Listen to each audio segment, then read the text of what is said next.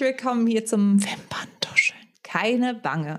Ich tusche heute nicht alleine vor mich hin. Ihr seht es selbst, ich habe schon mein Experten-Setup hier für euch vorbereitet und darf jetzt gleich Katharina von Freiburg begrüßen, eine Beauty-Journalistin, die mir alles über den Arbeitsalltag in der Beauty-Branche erzählen wird, weil die Reise hat nämlich für sie nicht im Printjournalismus aufgehört. Das heißt, sie ist nicht klassisch bei einem Magazin geblieben, sondern es hat sich ordentlich weiterentwickelt. Und ich freue mich auf dieses super inspirierende Gespräch mit ihr und begrüße dich jetzt ganz herzlich. Hallo Kathi, es ist so schön, dass du da bist. Ich freue mich sehr. Vielen Dank für deine Zeit. Danke, dass du unseren ZuhörerInnen ein ganz kleines bisschen über deinen Job oder einen Einblick in deinen sehr, sehr vielfältigen, multidimensionalen Job gibst. Das ist halt eine große Ehre, dass wir mit dir sprechen können. Ich habe direkt zum Anfang eine Frage, die uns auch oft gestellt wird. Wie bist du denn damals in diesen Job als Beauty-Journalistin reingestartet? Weil das schon eine große Hürde ist. Für uns ist es immer so ganz normal, so ja, ja, klar, das lief ja so und äh, überhaupt. Aber für Menschen da draußen ist es oft, die diesen Job erlernen wollen oder die diesen Weg gehen wollen. Wie stelle ich das denn an? Liebe Susanne, erstmal vielen Dank, dass ich heute dein Gast sein darf. Ich freue mich riesig. Und ja, das ist wirklich äh, tatsächlich auch eine Frage, ähm, die mir schon vielfach gestellt wurde.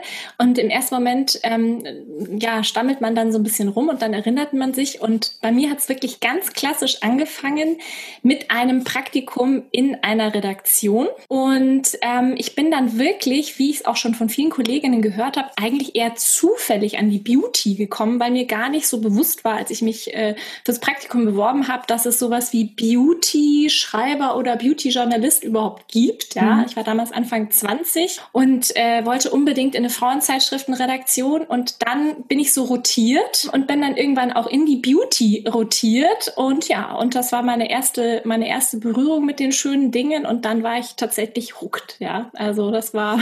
Aber hattest du was vorher studiert oder bist du wirklich direkt nach der Schule ganz jungfräulich in dieses Business gestartet? Ich habe äh, mir damals überlegt, das war so wirklich Mitte, Mitte Medienkrise. Ich habe äh, mein Abi 2000 gemacht und habe dann irgendwie gedacht, wie komme ich jetzt in den Journalismus mitten in die Medienkrise rein und habe dann ähm, Kommunikationswissenschaften studiert, okay. ähm, weil es da dann noch hieß, okay, da hat man noch so die allerbesten Chancen. Ich hatte immer so ein bisschen äh, Angst und Respekt davor, mich bei irgendeiner Journalistenschule zu bewerben, weil ich mich nicht so in dem Sinn als Politikjournalist oder äh, sowas gesehen habe und auch nicht den Spiegel irgendwie auswendig lernen wollte. Ähm, und insofern habe ich dann den Umweg über diese Kommunikationswissenschaften äh, gemacht und das war auch ein ganz kluger Schritt und äh, habe einfach weiter im während des Studiums immer wieder irgendwelche Praktika gemacht, habe auch in der Marktforschung gearbeitet, habe also so ganz verschiedene Sachen rund um Medien gemacht und dann auch ein ganz guter Tipp für alle, die in den Bereich wollen: Macht euch schlau, ob es bei den ähm, Verlagen oder Medienunternehmen, wo ihr hin wollt, ob es da die Möglichkeit gibt, als Werkstudent zu hm. arbeiten. Mhm. Das ist wirklich Gold wert. Also das würde ich jedem empfehlen, der so in die Richtung will. Frag nach Werkstudentenjobs. Werkstudent ist einfach, du hast dann die Möglichkeit, während dem Studium nebenher zu jobben, bist dann da auch äh, versichert, bist da irgendwie gut aufgehoben und kannst in vieles reinschnuppern. Und ja. die meisten, die ich kenne, die kommen über, über solche Jobs dann rein. Und bei mir hat sich durch diesen Werkstudentenjob, ich war dann tatsächlich erst in der Personalabteilung bei einem Verlag, also eigentlich überhaupt gar nichts Kreatives und habe die aber so lange genervt, bis ich dann ein Praktikum bei dem Magazin bekommen habe, wo ich hin wollte. Ja, also auch Ausdauer, immer wieder nachfragen, immer wieder die Leute ansprechen und irgendwann klappt es dann. Das sage ich auch immer wieder. Es ist doch auch ein großer Prozentsatz Disziplin und Hartnäckigkeit, aus mhm. dem ein Weg geebnet wird, weil es einfach so, es kommt niemand zu einem und sagt so, hey Kathi, willst du hier? Ähm, sondern man muss schon auch sagen, nee, ich will das wirklich gerne und immer wieder die Signale senden. Das finde ich einen ganz, ganz wichtigen Aspekt, das auch nochmal zu erwähnen, dass du das sagst. Was mich aber auch immer interessiert ist, als du da reingestartet bist, war das zu einem Zeitpunkt, als es digital schon gab oder waren das wirklich noch diese richtig klassischen, schönen Printzeiten, wo also das, das Papier noch einen ganz anderen Kultstatus auch hatte? Absolut. Also das war so, so dieses, dieser Gedanke, oh Gott, da steht dann vielleicht wirklich irgendwann mal was von mir gedruckt in einem Magazin, das sich jemand kaufen kann. Das war so, ah, und das ging aber dann auch relativ schnell. Also man wird da relativ schnell dann eingebunden. Und äh, als ich gestartet äh, habe, da war mit Dig Digitalisierung noch nicht viel los. Also wie gesagt, das war erstes Praktikum 2003. Oh Gott, man will es gar nicht sagen.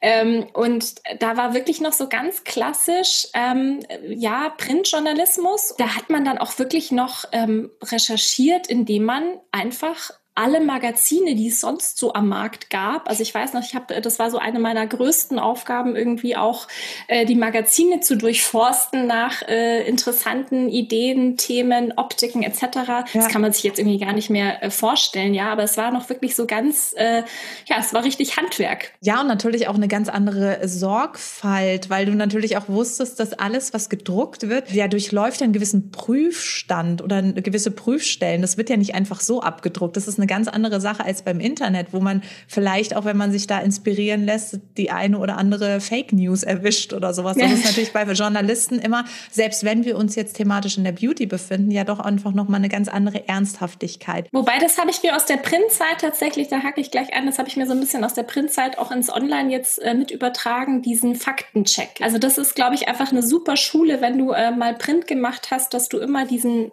eigentlicher Zeigefinger hast, aber wo du weißt, okay, du musst da einfach nicht nur eine Quelle Wikipedia oder sonst was, sondern du musst wirklich schauen, dass du irgendwie wenigstens zwei, drei Quellen hast, die das belegen, ja. Das Thema hatte ich schon öfter. Das ist tatsächlich aber etwas, was die Menschen, die aus dem Print in den Online-Bereich wechseln, mitbringen, diese Ernsthaftigkeit, mhm. weil du ja auch weißt, die Leute verlassen sich ja auf deine Aussage. Richtig. Die gehen ja ins, in, ins Internet, die, die googeln, die informieren sich und dann möchten sie auch eine Antwort, die Hand und Fuß hat und nicht irgendwas Larifari-mäßiges, was gut klickt. Und deswegen ist es natürlich auch nochmal eine ganz andere Ernsthaftigkeit, die jetzt aber natürlich viele Menschen, die einfach so, ähm, ja, ich sage jetzt mal quereinsteigermäßig in den Digitalbereich kommen, vielleicht nicht haben, weil sie eben auch diese harte Schule nicht durchlaufen haben, wo man den einen oder anderen Anschiss auch am Freitagnachmittag noch bekommen hat und heulend ins Wochenende gestartet Richtig. ist, weil dann doch irgendwie die eine oder andere ähm, Chefredakteurin, die noch aus diesem alten Holz geschnitzt ist, die sind ja dann teilweise teilweise doch auch eine ganz andere Persönlichkeiten gewesen und auch so eben dieser, dieser Kultstatus, den das, den das hatte. Durch der Teufel trägt Prada natürlich auch nochmal angeheizt. Kannst du dich noch an die Momente erinnern, als es plötzlich dann ein bisschen digitaler wurde? Also gab es da so Ereignisse, wo du gemerkt hast, so Moment mal, weil prinzipiell zu der Zeit, wo du angefangen hast, haben auch schon mhm. Leute geblockt. Da haben schon Beauty-Blogger im Netz Sachen hochgeladen. Das heißt,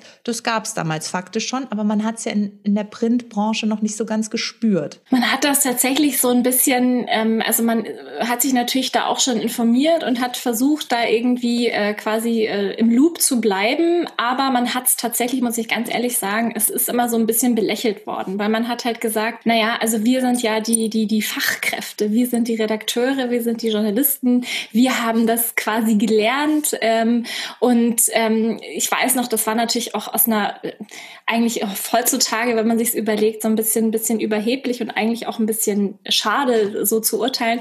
Aber man hat dann immer so gesagt, ach Mensch, die können ja gar nicht schreiben. Und dabei waren es einfach äh, wirklich motivierte äh, Leute, die halt ihr Hobby irgendwie verfolgt haben. Und wir haben das immer so ein bisschen von oben herab, was eigentlich schade ja. war, weil die trotzdem vielleicht nicht textlich perfekt oder so, aber dafür äh, einfach ein Gespür für Trends Trends aber schon hatten, ja. Also da gab es schon auch ein paar, die man dann so ein bisschen beobachtet hat. Man hat sich immer so heimlich lustig gemacht, aber man hat das natürlich verfolgt. Und ähm, ich weiß noch auch, dass, also auch gerade als dann dieses YouTube-Thema so anfing, ich kann dir gar nicht, kann das gar nicht so festpinnen, wann es so im, Beauty-Bereich losging. Ich kann mich erinnern, dass ich so 2011 das erste Mal so ein bisschen mit Beauty-Blog, äh, Beauty-Vloggern ja in Berührung gekommen bin. Und dass ich das auch noch so ein bisschen, also eine Freundin sagt, eine gute Freundin von mir guckte die sehr exzessiv und sagte, Mensch, das ist doch toll, Kathi, mach das doch, das ist doch super. Und ich nur so, ah, YouTube. Also ähm, ist das überhaupt nicht relevant für uns. Also ja. so, und äh, denkt man sich jetzt, oh Gott, wie war man denn da drauf eigentlich? Aber es war damals einfach noch so, man hatte so dieses Print, das war immer noch so dieses, das geschriebene, das gedruckte Wort, das war so, wow, ja, das kennst du ja bin ja damals ähm, aus, aus dem Make-up bin ich in die Printbranche reingekommen, 2012. Mhm. Und da bin ich auch angeschaut worden und die Leute haben sich gedacht, so, was will die denn hier? Die ist ja gar keine Journalistin, die kann das ja gar nicht. Und ich dachte mir so, ja, aber ich weiß ja sehr viel faktisch darüber. Ihr habt ja immer bei mir angerufen und habt euch Tipps von mir geholt. Und ja, und ich, Tipps geholt. Genau. ich, ja, ich, ich verstehe natürlich auch die Skepsis und die war zu Recht vorhanden. Aber es ist natürlich auch so, dass diese Zeiten des Umbruchs natürlich auch immer immer so ein bisschen angsteinflößend sind für alte Strukturen, die sich dann aufbrechen und einfach wieder neu finden müssen. Das heißt, ich erinnere mich auch, 2012 kamen die ersten digitalen Menschen dann auch rein, dann kam irgendwann auch Instagram und die Influencer mhm. und es war, es war ja eine wilde Zeit, in der ich da, also diese vier Jahre, die ich im Print wirklich fest gearbeitet habe, die waren Zeiten des Umbruchs und die waren wirklich wild. Kann man nicht anders sagen wild und aber auch wieder fand ich haben haben sie äh, haben das Ganze so schön demokratisiert ja? ja? also ich finde wenn du da eine Leidenschaft für das Thema hast ja und dich dann äh, damit auseinandersetzen möchtest dann war nicht mehr so quasi entschlossen. Nein, das dürfen nur die, die ja. sich wirklich beruflich damit auseinandersetzen, sondern wer eine Leidenschaft dafür hat und irgendwie was dazu zu sagen hat zu dem Thema und sich damit auseinandersetzt, äh, kann auch seine Stimme finden. Und das finde ich eben das, auch das Schöne und das Tolle am Digital, dass es einfach eine enorme Vielfalt dadurch gibt, ja. Und nicht immer, ähm, weil natürlich klar, wenn du kennst es ja auch, wenn man so ein paar Jahre bei so einem Printtitel ist, ja, ähm, es ist dann irgendwie, es wiederholt sich irgendwie alles, ja. Es kommen dann nicht wirklich neue Impulse. Und ich habe es dann irgendwann doch relativ schnell gemerkt habe, Mensch, toll, da passieren ja aber tolle Sachen, die ich für mich nutzen kann und mhm. wo ich irgendwie gucken kann, ähm, wie geht's dann weiter, ja? Einfach weiterdenken, nicht immer dasselbe und immer die gleichen Themen wiederkauen, ja. Zumal ich ja auch relativ schnell gemerkt habe, für wen schreiben wir denn? Für wen erzählen mhm. wir denn unsere Geschichten? Richtig. Für die Menschen, die vielleicht gar nicht so sophisticated sind, wie man sich das mhm. aus der Printperspektive oft auch gewünscht hat, mit irgendwelchen Querverweisen zu irgendwelchen Literaten und irgendwelchen intellektuellen Einflüssen oder sowas. Nein, am Ende geht's um Lippenstift und am Ende geht es darum, dass ich jemandem meine Leidenschaft für dieses Thema verkaufen möchte. Und welche Worte ich dafür wähle, ist ja auch irgendwie ein individuelles Storytelling. Ich finde nach wie vor, dass ein gut geschriebener journalistischer Text, da kommt nichts dran. Mhm einfach textlich. Aber so was die Leidenschaft angeht, finde ich es oft viel mitreißender, wenn mir jemand mit Tränen in den Augen einen Hermes-Lippenstift vorstellt, der den gerade von seinem letzten Geld gekauft hat und bei YouTube in die Kamera raved und sich dreimal verhaspelt vor lauter Begeisterung. Das berührt mich oft mehr, als wenn ich ähm, lese, dass da Bienenwachs nicht in die Wirkstoffarchitektur inkludiert wurde, weil man vegan sein möchte oder sowas. Also das sind, hat beides seine Berechtigung, aber ich finde oft diese YouTube-Leidenschaft. Ähm die sind halt Experten. Die sind halt mehr Experten noch als ja. die Redakteure, weil natürlich der Redakteur auch viel darauf angewiesen ist, was er natürlich auch von den Firmen, müssen wir ganz ehrlich sein, von den Firmen und von den Marken an äh, Presseinformationen bekommt, ja. Und man kann gar nicht in in allen Bereichen sich so perfekt auskennen. Aber die, die denke ich, also gerade auch die Influencer, die guten Influencer, muss man dann auch wieder sagen. Und die äh, YouTuber, ich glaube, dass die dann einfach eine ganz andere Herangehensweise haben und eine ganz andere Expertise. Ja, der Redakteur schreibt ja im Zweifelsfall über eine ganze Bandbreite an Themen und kann da gar nicht äh, selber so leidenschaftlich drin sein ja. bei allen einzelnen Themen. Das geht gar nicht. Wie, wie hat denn dann dein Wechsel von wirklich rein Print zu digital stattgefunden? Weil du arbeitest nicht mehr im wirklichen Printbereich, sondern du bist jetzt auch mittlerweile im digitalen Umfeld unterwegs und zwar beruflich wie privat. Wie hat es stattgefunden? Was waren da so die Anfänge? Ging das ruckartig oder schleichend? Ähm, ja, äh, schlei äh, zunächst schleichen und dann mit einem und mit einem äh, Paukenschlag. Ich bin seit vielen Jahren für für die fürs Frauenmagazin Emotion tätig und habe da eben in der Printredaktion angefangen. Und ähm, bei uns ging das äh, mit der Website zum Magazin so etwa ja 2009, 2010 wurde das immer wichtiger. Und ähm, ich war schon immer so ein kleiner Computer-Nerd, so ein bisschen durch meine Brüder, die haben mich da früh mit angesteckt. Ich fand das einfach total spannend, ja. Und, ähm, und habe dann immer gerne auch für die, äh, für unsere Onliner, das war wirklich damals ein sehr, sehr kleines Team. Die Redaktion bestand aus 30 Leuten. Die Online-Redaktion waren zwei Personen, die das gemacht haben und die wahnsinnig viel ähm, äh, geleistet haben. Und wir, also wir Printleute hatten immer für so einen kleinen Text irgendwie eine Woche Zeit und die Onliner, die haben da irgendwie Artikel veröffentlicht, einen nach dem anderen und was überhaupt gar nicht mehr mitgekommen, was die da alles machen. Mich hat das fasziniert. Mich hat mir jetzt ein bisschen Angst auch gemacht, aber ich habe gedacht, nee, komm, da, da machst du so ein bisschen mit und habe dann so eine kleine Beauty-Rubrik äh, für unser Magazin dann eben online entwickelt und die eine ganze Zeit lang betreut. Das wurde immer größer und dann war es aber tatsächlich bei mir so, dass ähm, ich äh, äh eine Pause hatte, äh, dann äh, Elternzeiten verschiedene und ähm, danach sich dann die äh, Frage gestellt hat, okay, wie komme ich quasi äh, mit zwei Kindern wieder zurück kann ich, äh, wie komme ich in eine Redaktion wieder so zurück, in der man gewohnt war, dass ich irgendwie Vollzeit und über Vollzeit, also irgendwie, mhm. ja, weiß ich nicht, du kennst ja diese 10, 11 Stunden Tage, die man in der Redaktion hat. Ähm, dann war klar, okay, irgendwas muss ich da finden, damit ich äh, auch mein, also die Work-Life-Balance einfach ja. hinbekomme. Und dann relativ schnell ähm, habe ich dann eigentlich vorgeschlagen, auch Mensch, ich eigentlich kann ich mir gut vorstellen, mich in diese Online-Richtung weiterzuentwickeln und habe dann quasi von der Print Beauty in, äh, in die Beauty Online gewechselt. Und äh, da ging es dann auch langsam los, dass es nicht mehr nur so eine Begleiterscheinung zum Magazin war, sondern dass man wirklich auch digital verstärkt selbstständig gedacht hat. Also dass man auch sich neue Konzepte überlegt hat, auch natürlich, was natürlich für die Verlage wichtig ist, auch überlegt hat, wie kann man denn mit Online auch Geld verdienen. Das mhm. wurde, das war dann so bei uns, wir waren da ein bisschen, hat, es hat ein bisschen gedauert, wir waren da so ab 2, ja, 2013, 2014 ging das bei uns los, so vor ein paar Jahren. Das äh, hat mir dann irgendwie total Spaß gemacht, weil du auf einmal, du kommst aus einer Printredaktion und schreibst ja eigentlich nur und recherchierst und digital machst du alles, ja. Du ja. machst, äh, du machst, musst dir überlegen, wie stelle ich es bildlich dar. Mhm. Am besten suchst du dir auch selber deine äh, Bilder dann schon raus. Dann musst du dir überlegen, ähm, Grafik ist vielleicht zu viel gesagt, also die optische Gestaltung musst du dir überlegen. Du musst dir überlegen, wie sieht ein Artikel aus. Und normalerweise als Printredakteur kriegst du deine Seiten zugeteilt und schreibst die voll. Und online war jetzt auf einmal so, durfte ich alles allein ja. machen, was viel Arbeit, andererseits aber halt auch viel Freiheit bedeutet hat, ja. Und dann die ganzen neuen Möglichkeiten, Videos einbinden, verlinken, ähm, jetzt dann in den letzten Jahren irgendwelche Audiospuren auch noch, äh, der ganze Podcast-Hype. Also es wurde immer mehr und spannender und irgendwie bin ich da so reingewachsen und ich möchte es nicht mehr missen. Ich glaube, mir wäre es jetzt in der Printredaktion, in der reinen Printredaktion, wäre es mir, glaube ich, zu langweilig. Muss ich ehrlich sagen. Ich habe ja eine ähnliche Reise auch hinter mir. Ich kann das sehr gut nachvollziehen, mhm. weil alleine das Bewegtbild gibt uns so unfassbar mhm. viele Möglichkeiten in der Beauty Dinge darzustellen, die vorher ja. immer sehr statisch, äh, stilisiert und, und mhm. dadurch auch irgendwie so nicht nahbar waren. Also mhm. du, du hattest immer das Gefühl, da ist so eine große Distanz zwischen dem, was doch eigentlich direkt auf meine Haut jetzt kommen soll. Und dann ist da dieses äh, festgefrorene Step-Bild. Und so habe ich halt die Möglichkeit, ja. wirklich zu zeigen, wie verblende ich das denn und schreib's nicht nur drunter. Mhm. Aber du hast vorhin gesagt, früher hast du die Zeitschriften durchgewälzt. Wie ist heute die Trendsuche für dich? Wo, wo informierst du dich? Was sind deine Geheimtipps, wenn ich jetzt ähm, auf die Trendsuche gehen möchte?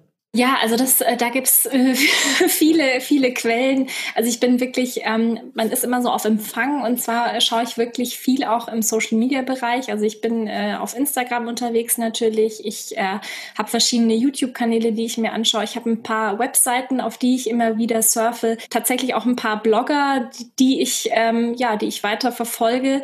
Und wenn ich so das Gefühl habe, ähm, hm, dass ähm, ein Thema begegnet mir immer häufiger, mhm. ja und äh, dann, dann bleibe ich da dran und schaue, äh, lauf quasi meine ganzen, meine ganzen Quellen dann an.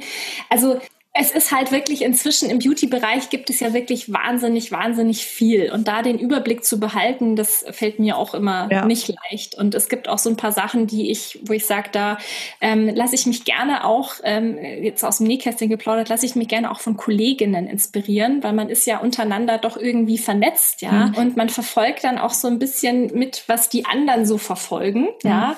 Und, und darüber kommt immer wieder neuer Input rein, ja. Aber es gibt natürlich so ein paar klassische klassische Websites. Äh, ich weiß nicht, ob dir Birdie sagt dir bestimmt ja. was. Äh, da, da gucke ich immer wieder drauf. Ähm, dann gibt es so ein paar Blogger, die ich schon seit vielen Jahren verfolge. Also jetzt gerade zum Beispiel äh, höre ich auch immer ganz gern diesen Podcast von der Hanna Schumi, hm. gepflegte Gespräche. Ja. Da lasse ich mich auch immer gerne mal inspirieren.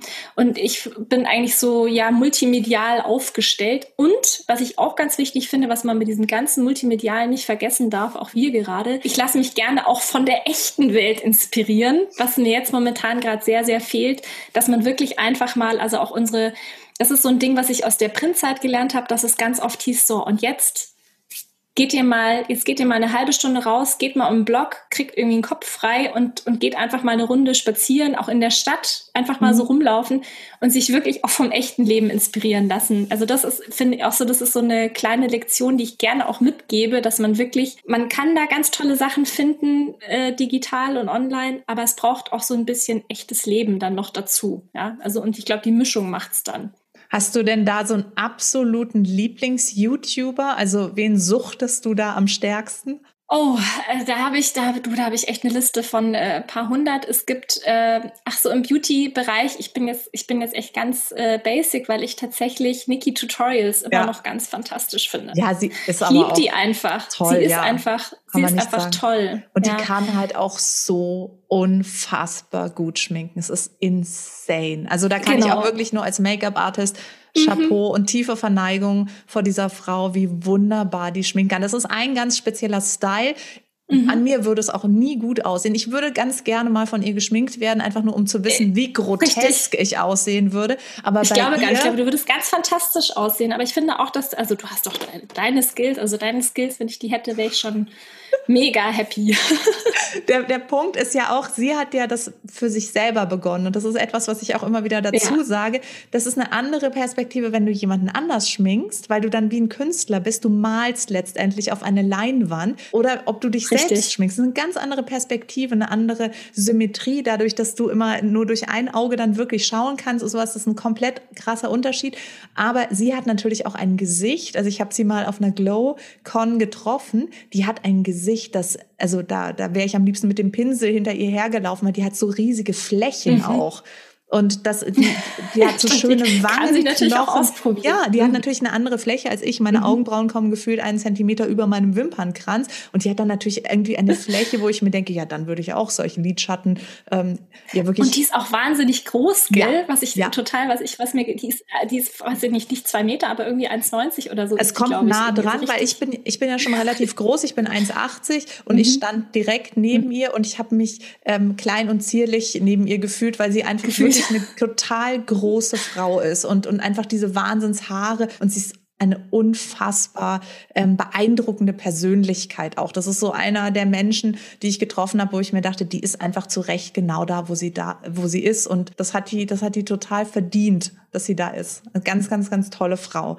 Ähm, ja, im deutschen Bereich, ähm, da habe ich noch so, da hätte ich tatsächlich noch einen Tipp, die so ein bisschen leider ähm, gar nicht so äh, präsent ist, wie sie meiner Meinung nach verdient hat.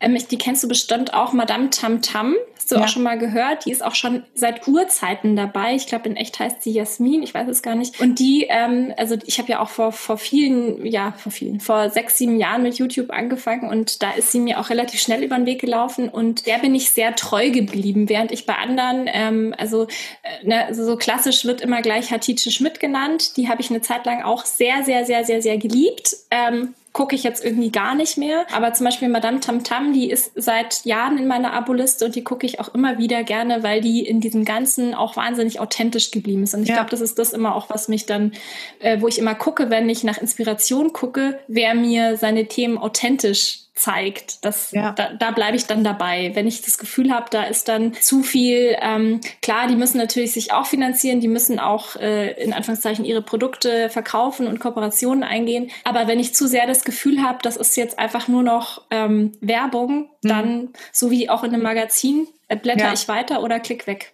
Ja, ja, ein wichtiger Punkt, den du da ansprichst. Ich finde, gerade in der Beauty ist diese Authentizität und diese Ehrlichkeit so wichtig, weil Beauty uns so nah ist. Das ist etwas, was wir an unsere Haut ja. lassen, wenn wir ungeschminkt sind. Das ist was sehr Intimes. Das tragen wir uns ja teilweise in die Wasserlinie, also wirklich in den Innenbereich unseres Körpers auf ja, und da, oder oder ich futter den Lippenstift, den ich den ich auf auf den Lippen mhm. habe, ja natürlich den, auch den ganzen Tag. Ich finde, das ist so ein intimes Thema und es gehört auch in die Hände von einem Menschen, dem ich vertraue. Und ich habe da auch, also ich bin ja eher mhm. so bei mhm. TikTok ganz krass unterwegs mhm. und da habe ich auch so zwei cool. TikTok Girls und wenn die was vorstellen, ich weiß, es kann ich blind kaufen und die die machen keine Werbung, sondern die testen Produkte.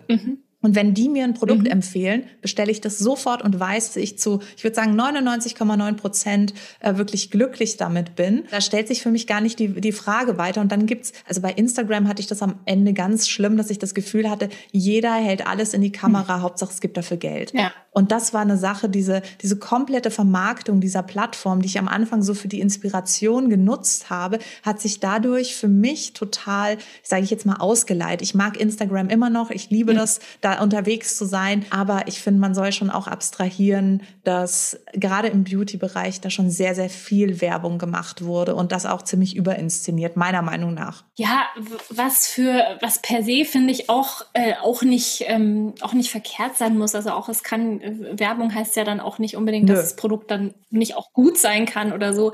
Aber wenn es dann irgendwie, äh, wenn ich dann die immer gleichen Inhalte präsentiert kriege und merke, da wird den Creatern oder den, den, den Leuten, die das dann erstellen, überhaupt keine äh, persönliche Freiheit mehr gelassen und es muss wirklich immer der gleiche Wortlaut äh, ja. dann stattfinden, dann, dann wird es irgendwie Fahrt, ja. Und da machen sich die Firmen meiner Meinung nach, machen sich selber quasi ihre Plattform kaputt, weil wenn sie den Leuten äh, vertrauen würden, der Expertise der Leute vertrauen würden, ich glaube, dann könnte da, könnten da viel spannendere Inhalte auch, auch in Kooperationen entstehen, ja, woran die ja eigentlich Interesse haben. Aber die haben natürlich auch ihre Denke, die wollen alles kontrollieren, die wollen ja. äh, gerne alles äh, wissen, wie was abläuft und das macht es natürlich macht die Kreativität zunichte, leider und, oft. Und lässt ja auch diesen Spielraum nicht offen, äh, für den ich mich immer so aussprechen möchte. Ich finde, dieser Spielraum geht dadurch auch verloren, dass eigentlich jedes Produkt seine Berechtigung hat. Es gibt für jedes Produkt eine Zielgruppe. Vielleicht bin ich es nicht, Vielleicht ist es auch mhm. für mich nicht passend. Das bedeutet aber nicht, dass es generell schlecht ist. Ich finde immer eine Richtig. gute Auseinandersetzung mit einem Produkt bedeutet, ganz ehrlich zu sagen, für wen es auch nicht gemacht ist. Weil dann spreche ich mhm. eine Zielgruppe an zu 100 Prozent, die dann einfach sagen kann, ja, dann passt es aber für mich. Wenn es jetzt für Mischhaut geeignet ist, ja, dann ist es halt vielleicht für trockene Haut nicht geeignet. Aber immer so diesen Anspruch, alle abholen Richtig. zu wollen, finde ich schwierig. Und ich hatte da so für mich einen Tiefpunkt bei Instagram ich werde nicht die Influencerin nennen, aber da stand in der Caption, einfach in die Caption kopieren, Doppelpunkt. Unsere Body Butter ist aus, bla. Und da, da stand einfach der Text von der Firma. Und diese Influencerin hatte mhm. das da rein kopiert und hatte die Anweisung der Firma noch vor dem Doppelpunkt aus Versehen mit reinkopiert. Und das war für mich der Tiefpunkt, wo ich dachte, die hat nicht okay. einmal die Caption selber geschrieben, sondern da ist einfach ein Bild entstanden, zum Kunden gegangen, abgesegnet worden, dann stand da die Caption drunter, so wie sie der Kunde haben wollte. Und das war für mich so ein oh. Punkt, wo ich mir dachte, das ist so schade, weil diese Menschen haben deswegen so viele Follower, weil sie authentisch sind, weil die Menschen sie dafür mhm. lieben, wie sie sind. Und dann wird es ihnen halt irgendwie genommen aus Angst. Und das ist eine, eine schwierige Dynamik, die auch nicht immer so stattfindet. Das an dieser Stelle auch nochmal als kleiner Disclaimer. Das ist jetzt einfach etwas, was auch emotional auf meiner Seite stattfindet. Damit möchte ich überhaupt nicht sagen, dass es nicht ganz, ganz viele Menschen da draußen gibt, die ehrlich über Produkte berichten. Aber es ist leider in einer Vielzahl vorgekommen in dem Bereich oder in meinem Feed, dass, dass es mich halt einfach so ein bisschen, ja, ein bisschen abgeschreckt hat und ich dann halt nicht mehr so gerne in meinen Account gegangen bin, um mich dort inspirieren zu lassen. Wenn ich an einem Tag irgendwie von einer Firma 50 Mal dasselbe Produkt von 50 Pers äh, verschiedenen Personen vorgestellt bekomme, weil da anscheinend irgendein Budget frei geworden ist ja, oder ja, sowas. Genau. Und das ist dann, das ist dann natürlich schwierig. Aber du bist ja sowieso bei YouTube und das ist nochmal, ich finde, das ist was anderes. YouTube ja. ist für mich natürlich die beste Möglichkeit, sich wirklich zu informieren. Du siehst im Bewegtbild, wie entwickelt sich das Produkt auf der Haut und wie sieht's dann später aus und wie ist der, der Lidschatten von der Pigmentierung. Da hast du natürlich noch was ganz anderes als im fertigen Foto, was im Zweifel vielleicht auch einfach also retuschiert, retuschiert ist, ja, klar. Kann, ja. Wobei das natürlich auch, äh, klar, auch YouTube äh, immer mehr erfasst, brauchen wir uns auch nichts vorzumachen. Also auch da ähm, hast du natürlich immer mehr, äh, merkst du, dass die Leute von diesem ganz authentischen Word-to-Mouth-Empfehlungen immer weiter wegkommen. Wobei ich jetzt tatsächlich feststelle, dass neben diesen ganz großen, etablierten, und äh, das ist auch noch so ein Tipp, und die gucke ich auch sehr, sehr gern, dass immer mehr kleinere YouTuber auch aufpoppen und ja. die sich wirklich, so wie es zu, in Anführungszeichen, zu Pionierzeiten von YouTube noch war, wirklich ähm, einfach da hinsetzen und die Sachen wirklich testen und ja. du siehst die echte Frau, die wirklich unverfälscht einfach direkt ihren Eindruck wiedergibt. Und das muss man halt einmal auch sagen. Also klar, das ist eine subjektive Meinung, ja, aber das kann ja durchaus auch hilfreich sein. Und daneben hast du vielleicht jemanden etablierteren, der dann vielleicht schon sehr kontrolliert sozusagen die Meinung wiedergibt zum Produkt, die dann vielleicht auch von der Marke gewünscht ist.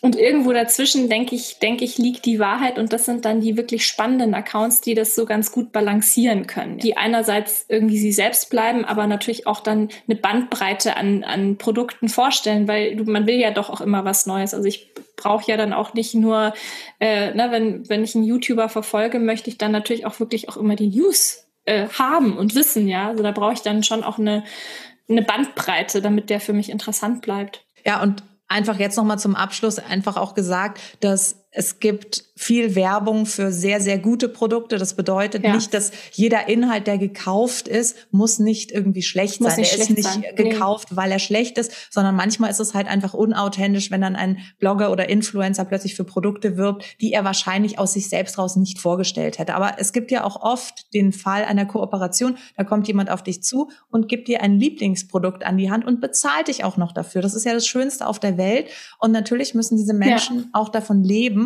und deswegen fair enough, Klar. dass die diesen Monetarisierungsweg für sich gewählt haben. Ob ich das dann selbst schauen möchte oder nicht, bleibt mir überlassen. Und für mich ist es halt bei manchen einfach zu viel geworden. Und bei anderen hält sich's, wie du sagst, die Waage. Beziehungsweise ich habe auch einige Accounts, wo ich wirklich weiß, selbst wenn die Werbung machen, machen sie es für Produkte, hinter denen sie wirklich stehen. Und das sind eigentlich genau. dann so meine Lieblingsaccounts. Also ich finde mit am besten in Deutschland kriegt es meiner Meinung nach Hannah Schumi hin. Ich bin mhm, ganz, ganz großer auch, Fan ja. von ihr, ja. weil ich einfach weiß, die hat eine so große Ernsthaftigkeit und Leidenschaft dieser ganzen Sache gegenüber und liebt Total. Beauty. Und deswegen vertraue ich ihr. Und das ist auch jemand, dem ich, dem ich total blind vertraue, wenn es um Produktempfehlungen geht. Ich habe noch nie eine einzige Enttäuschung über sie empfohlen bekommen. Und deswegen finde ich das großartig. Und sie ist genauso jemand, wo, wo das sich einfach eine ganz, ganz gute wo es eine ganz gute Balance gefunden hat. Genau. Sehe ich auch so. Ja. Also ich finde, da ist noch, die ist jetzt gerade wieder ein bisschen aufgetaucht, die kennst du bestimmt auch noch, die Reni, sagt dir die noch was? Mhm. X Karenina. Mhm. Äh, die war auch so YouTube-Startzeiten, die ist jetzt wieder auf Instagram äh, unterwegs mit Beauty und die war eine auch der ersten YouTuberinnen, die so in Deutschland irgendwie bekannt geworden sind. Und die ist jetzt wieder so ein bisschen back seit so einem halben Jahr, Jahr ist sie wieder auf Instagram unterwegs und macht ganz viel so Beauty Reels und ähm, ist jetzt auf diesen Bereich nachhaltige Beauty eher gewechselt, okay. ja. Und da weiß ich eben auch, also die, die zeigt dann vielleicht nicht äh, irgendwie eine Massen an Produkte, aber die, die sie zeigt und die sie wirklich verwendet, das sind auch Sachen, zu denen sie auch wirklich ja. was sagen kann, die sie nicht eben einfach einmal aufträgt und sagt, hey, das ist super, sondern ähm, da merkst du richtig, die testet das und der ist es auch wichtig, dass sie äh, ihren Zuschauern wirklich Empfehlungen gibt. Jetzt hast du einerseits die Produkttests bei YouTube angesprochen, aber wir kennen ja auch alle diese Howls, wo Menschen richtig mhm. Äh, Shop till you drop im Kosmetikbereich machen und das dann vorstellen. Gibt es andere Trends, die du noch bei YouTube siehst, die spannend wären? Oder was, was könnte da noch entstehen? Irgendwelche Live-Shopping-Events oder was siehst du da für für Trends und wo könnte es hingehen? Also was, was wirklich jetzt momentan auch noch ganz, ganz, ganz groß ist in diesem Bereich, was ich aber jetzt auch schon fast echt kaum mehr sehen mag, sind die sogenannten Unboxings. Ja, also das ist so Hall 2.0. Ja, es gibt ja mittlerweile auch am deutschen Markt, also es kam so aus Amerika rüber geschwappt, diese ganzen Beauty-Boxen. Äh, und in Amerika gibt es nach wie vor immer noch die, noch die viel tolleren, aber ähm, es gibt jetzt auch im deutschen Markt, kam aus Frankreich, kam aber die My Little Box zu uns, dann äh, hast du die ähm, bei uns sehr bekannt ist eben die Pinkbox, aber da gibt es ja unzählige und das ist auch gerade ein Riesenhype, wo ich dachte, das ist eigentlich durch. Momentan jedes äh, zweite, dritte Video in meiner Liste, in meiner Abo-Liste sind irgendwelche Unboxings und ich kann mich da selber auch nicht vorschützen. Ich mache da natürlich auch mit, ich mache auch Unboxings und finde es eigentlich schon auch witzig, ähm, aber es ist so, ich bin mal gespannt, wie lang das noch weitergeht, weil das ploppen gefühlt jede Woche ploppt eine neue neue Box aus. Ja, ich glaube, das ist so ein bisschen dieses Überraschungsei für Frauen, Überraschungsei für Erwachsene, äh, die man sich dann irgendwie einmal die Woche irgendwie gönnt. Äh, in dem ganzen Stress hat man da seine, seine Box, die man dann kriegt und man kauft sich natürlich dann vielleicht eine und die restlichen Unboxings, die kann man sich dann auf äh, YouTube anschauen. Da bin ich echt wirklich gespannt, wie dieser Trend weitergeht, ob der sich irgendwann totläuft oder ob das äh, immer noch weiter wächst. Ich kann es im Moment gerade überhaupt nicht einschätzen. Laut Trendforschern dann ähm, de, die nächste große Entwicklung. Es wird eher noch oh stärker Gott. in diesem Bereich oh werden. Für uns natürlich auch, muss man jetzt fairerweise sagen, etwas, womit wir ja seit Jahren von Berufswegen her verwöhnt werden. Wir hatten ja Richtig. das Unboxing, als es noch niemand äh, bei, bei diesem Wort mhm. genannt hat. Das heißt, wir haben tolle ähm, ja, Aussendungen in die Redaktion bekommen mit Blumensträußen und Seidenpapier, das beduftet war. Also es war hervorragend, diese ganzen Boxen aufzumachen. Deswegen ist es für uns natürlich etwas, was ja, muss man auch einfach mal sagen, leider zum Alltag geworden ist. Ich weiß noch, als mhm. ich in mhm. der Branche gestartet bin, und die ersten äh, Boxen da eintrafen, dachte Pakete, ich mir, so, was, ja. was ist das, was ist das denn? denn? Das ist ja für mich das, das krasseste. Dior, Chanel, ähm, Shiseido, da kamen die wir hatten mal, Boxen. Hat, kannst du dich erinnern, wir hatten mal von Chanel, das muss ich so erzählen, weil es so nett ist, wir hatten mal von Chanel, da bin ich wirklich umgefallen, da hatte man schon ein bisschen was gesehen und dann kam irgendwann ein Aussand von Chanel eine Riesenkiste und dann machte man die auf. Dachte, was ist das denn? Ja, es sah aus wie so ein kleiner Wandschrank, also so, so etwa die Größe hier so. Ähm, und da machtest du es tatsächlich auch wie so ein kleines Schränkchen, schön in weiß-schwarz gehalten, öffnete es und dann klappte ein Laufsteg raus. Nee, das habe ich und nicht Und dann hattest gekriegt. du quasi Unglaublich. Und tatsächlich war, ich habe das, ähm, meine, meine Mama, größter Chanel-Fan, habe ich natürlich, niemand wollte natürlich diese Box und ich war völlig aus dem Häuschen, so junge Beauty-Redaktion, oh mein Gott, oh mein Gott, wie toll. Und ich hab, dann durfte diesen, diesen Karton aufheben, denn meine Mutter hat den bis heute, ist auch immer noch völlig angetan also es war dann so dieses Parfum quasi äh, innen drin in dem in diesem Schränkchen und dann fiel wirklich so eine ja wie so ein Laufsteg so ein, ein Karton quasi raus und dann drumherum auch wirklich so stilisierte Stühlchen also alles ganz wunderschön illustriert und wir waren alle nur so Wahnsinn, ja. Und es ist natürlich klar, dass wir, wir haben das natürlich schon ein paar Mal dann miterlebt. Genau, und da auch in, in dieser Größe. Also in der Größenordnung, da, da muss mhm. ja, was, was soll denn da jetzt noch kommen? Also als nächstes ja. kommen, springen eben die Tänzer aus dem, aus der Box. Und dann ist aus es natürlich Box, genau. für, für, sage ich jetzt mal, Menschen, die das nicht im Berufsalltag haben, ist das der schönste Moment, wenn die diese mhm. Boxen mit dem Seidenpapier und den, ach, das ist doch ganz herrlich. Also ich kann das sehr gut nachvollziehen. Und für mhm. mich hat sich tatsächlich auch diese Freude noch nicht richtig abgenutzt, muss ich ganz ehrlich nee. sagen. Also ich freue mich schon auch. Ich teile auch ähm, seit, seit Beginn der Pandemie meine Tage in heute kommen Boxen. Heute sind keine Boxen gekommen.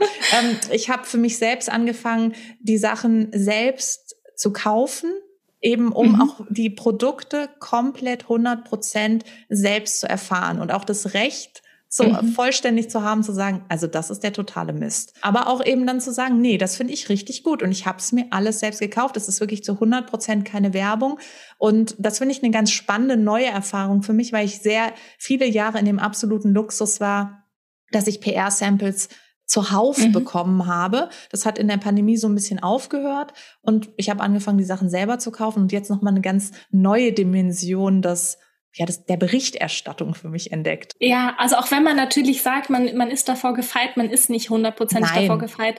Und es ist auch, es ist auch völlig legitim. Und es, äh, also das ist auch wiederum ein Trend, dieses selbst gekauft. Das äh, hast du ja wahrscheinlich auch festgestellt. Das sieht man jetzt ja. auch, wird auch immer überall noch dazu kommuniziert. Und ich äh, denke mir auch immer, äh, an sich ist das eigentlich der richtige Weg für mein Empfinden. Ähm, ich kenne auch tatsächlich auch noch Redaktionen, in denen wirklich auch äh, zum Beispiel PR-Samples gar nicht äh, angenommen wurden. Mhm. Also das habe ich ja. tatsächlich auch erlebt, um da eben diese Objektivität zu wahren. Und eigentlich finde ich das ganz schön, dass dieser Trend jetzt wieder so ein bisschen losgeht. Auf YouTube ganz groß, Julina Mennen, der, der Name sagt hier bestimmt was. Julina Mennen, das ist diese so wirklich auch ja eigentlich Transgender-Ikone, ähm, deutsche YouTuberin und die ist ähm, die ist so Größenordnung Hatice Schmidt. Ich glaube, also okay. ein paar hunderttausend hat die auf alle Fälle auf YouTube. Und Julina hat vor einem halben Jahr mit einem Big Bang sozusagen verkündet und das tatsächlich auch, soweit man das beurteilen kann, durchgehalten, äh, dass sie eben wirklich keinerlei Samples mehr annimmt, keinerlei PR mehr annimmt, um einfach um wieder Beauty so zu machen, wie sie das liebt. Ja. Und zwar nämlich, indem sie Sachen entdeckt, Sachen herausfindet und die Produkte einfach die präsentiert, die ja. sie findet und nicht die ihr Wahl, also die ihr quasi zugeschickt werden. Und das ist eigentlich, finde ich, eine, finde ich eine gute Sache, dass diese Entwicklung wieder aufploppt. Ich glaube, das ist auch wahrscheinlich ein großer Trend weiter, die Authentizität, dass die wieder zurückkommt. Ja, und du darfst natürlich auch nicht vergessen, wenn du jetzt, ich hatte das neulich mit einer Pat McGrath Palette, mhm. wenn du da über 100 Euro ausgibst und dieses mhm. Erlebnis dann, die zu probieren. Und dann hast du wirklich auch im Kopf, ich habe so viel Geld dafür ausgegeben, ist es das wirklich wert? wert? Ist die Freude, die ich bekomme, ist diese ganze Experience, die ich mit dieser Palette habe, ist es das Geld wert oder nicht? Und das kannst du, ja. wenn du es einfach nur bekommst als PR-Sample, freust du dich natürlich jedes Mal, aber du hast diese Erfahrung des Konsumierens nicht mit dazu gehabt. Und du weißt es nicht, wie Richtig. sich zum Beispiel so ein Drogerieeinkauf ganz schnell in die 100 Euro läppert, wenn du die Sachen einfach umsonst zugeschickt bekommst. Natürlich, das ist der größte Luxus, aber du hast, dir fehlt diese, dieser Brückenschlag zu den Menschen, die es ja dann kaufen müssen. Und dann kann ich natürlich sagen, so, oh, die Pat McGrath Palette ist das Tollste auf der ganzen Welt. Und dann sagen alle so, ja, weißt du, wie teuer die ist? Und dann sage ich so, ja, aber. Und ich habe es jetzt halt mhm. selbst gekauft und weiß, dass ich ihr einen kleinen Schrein gekauft habe. Und morgens schaue ich in den Schrein rein und sage, und wie hast du geschlafen? Und dann stopfe ich ihr nochmal die genau. Decke so unter die Palette und dann gibt's noch einen Bussi und dann schminke ich mich Bussi. später damit. Ja. ja es hat einfach einen anderen Wert. Ne? Es ja. ist einfach so ein Value. Es ist ein ganz anderer ja. Wert. Ja, total. Ja. Und, ach so, aber apropos gut, dass du sagst, High-End-Drogerie, äh, vielleicht auch noch ganz spannend, ähm, dass man tatsächlich ähm, in, in Heften, Magazinen, Print oder überhaupt in den konventionellen Medien wird ja immer gerne auch noch wirklich so der Fokus auf High-End gelegt, ja, was ich auch immer so ein bisschen schade finde eigentlich, weil ich tatsächlich durch eben meine YouTube-Aktivitäten, war ja auch immer so, ach, Drogerie, was soll es denn da geben? Aber ähm, da gibt's ganz, ganz, ganz fantastische Sachen, ja, und das ist halt auch, finde ich, noch so ein Punkt, der Beauty dann nochmal demokratischer macht, weil warum äh, soll man denn nicht auch äh, ein Produkt, was vielleicht ein Bruchteil von dem, was dann die Pat McGrath kostet, was aber natürlich nicht genauso gut, aber auch eine ähnliche Qualität hat. Warum soll das nicht auch irgendwie seine Legitimation haben oder warum soll das nicht auch irgendwie vorgestellt werden? Und das ähm, finde ich auch immer ganz spannend, dass auch äh, in diesen anderen Medien äh, auch Sachen eine Chance bekommen oder Marken eine Chance bekommen, die man sonst einfach nicht sieht, die sonst nicht stattfinden. Auch Thema Nachhaltigkeit, das ist auch, ja. finde ich, äh, äh, in Magazine so kleine Marken, die aber vielleicht ganz spannend sind und die äh, vielleicht auch ein tolles Engagement haben, schaffen es oft gar nicht in irgendwelche ja. konventionellen Medien. Aber ähm, da finde ich immer auch Social Media ganz spannend, weil du da einfach Sachen siehst, die du sonst vielleicht nicht entdecken würdest. Genau, genau. Es ist im Prinzip ist es jetzt die Reise wieder zum Anfang des Gesprächs. Das ist eine Demokratisierung, die nicht nur auf Seiten der Berichterstattung stattgefunden hat, sondern auch auf der Seiten der Inspirationsmöglichkeiten, weil du plötzlich ja. von Menschen, die die Zeit vielleicht auch haben, sich da richtig mhm. rein zu recherchieren, einfach dieses Wissen dann ungefiltert und ganz ehrlich und authentisch bekommst. Und das schätze ich so sehr an, an dieser digitalen Welt. Ich bin ein großer Freund mhm. und freue mich auch auf alles, was da noch kommen wird. Aber jetzt zum Abschluss die Frage an dich. Was glaubst du denn in zehn Jahren? Lesen wir noch Magazine? Lesen wir noch Online-Magazine? Sind wir nur noch bei Social Media unterwegs? Was glaubst du, erwartet uns? Sag ich mal, ich habe äh, ein einziges, ein einziges äh, Ding aus meinem Studium behalten, eine einzige Sache, die ich mir wirklich gemerkt habe aus den Kommunikationswissenschaften. Und zwar gibt es eine Regel oder ein das Riepelsche Gesetz, so heißt es. Und das besagt, dass egal, äh, wenn neue Medien dazukommen, verschwinden die alten nie vollständig, sondern es verteilt sich immer nur neu. Und es wird immer neu. Also es gibt auch, klar, keiner hat mehr eins, aber theoretisch gibt es auch immer noch ein Grammophon die, die Prozente sind gering, ja, aber ähm, und so denke ich, wird es auch einfach, es wird eine Umverteilung geben, es wird alles weitergeben und ich glaube auch die Magazine haben äh, dazu gelernt. Es gibt ja jetzt auch viele Magazine, die sich äh, im Digitalen präsentieren, also in, in der App zu lesen sind. Und ich glaube, und da freue ich mich drauf, was da noch alles passieren wird, weil ich träume immer noch von einem Magazin, wo ich quasi blättern kann und dann draufklicken kann und dann geht ein Video los und ja. dann drücke ich vielleicht nochmal und dann habe ich vielleicht noch äh, äh, Wimperntuscheln im Ohr und also so, so das Multimediale. Und ich glaube, in die Richtung bewegen wir uns stärker, aber es wird gar nichts verschwinden. Und ich werde auch immer, glaube ich, also ich lese auch nach wie vor sehr gern Printmagazine, ich werde immer Printmagazine kaufen kaufen. Ich glaube, die wird es immer geben. Es wird sich nur alles anders verteilen und es werden noch tollere neue Sachen dazukommen, vielleicht. So. Das ist ein wunder wunderschönes Schlusswort, weil es auch alle inkludiert. Genauso nach meinem Geschmack, jeder darf und ist ganz, ganz willkommen und danke für diese warmen ja. Worte und danke für deine Zeit, dass du hier warst. Es war super schön mit dir zu sprechen und sehr interessant. Ich habe wieder viele neue Sachen gelernt. Vielen Dank, liebe Susanne. Von Herzen gern. Ich hoffe, dass wir uns ganz bald wiedersehen und dann vielleicht über die nächste Stufe der YouTube Trends abnörden können. Sehr, sehr gerne. Also ich danke dir sehr. Danke dir, Kathi. Mach's gut. Bis dann. Tschüss. Ciao.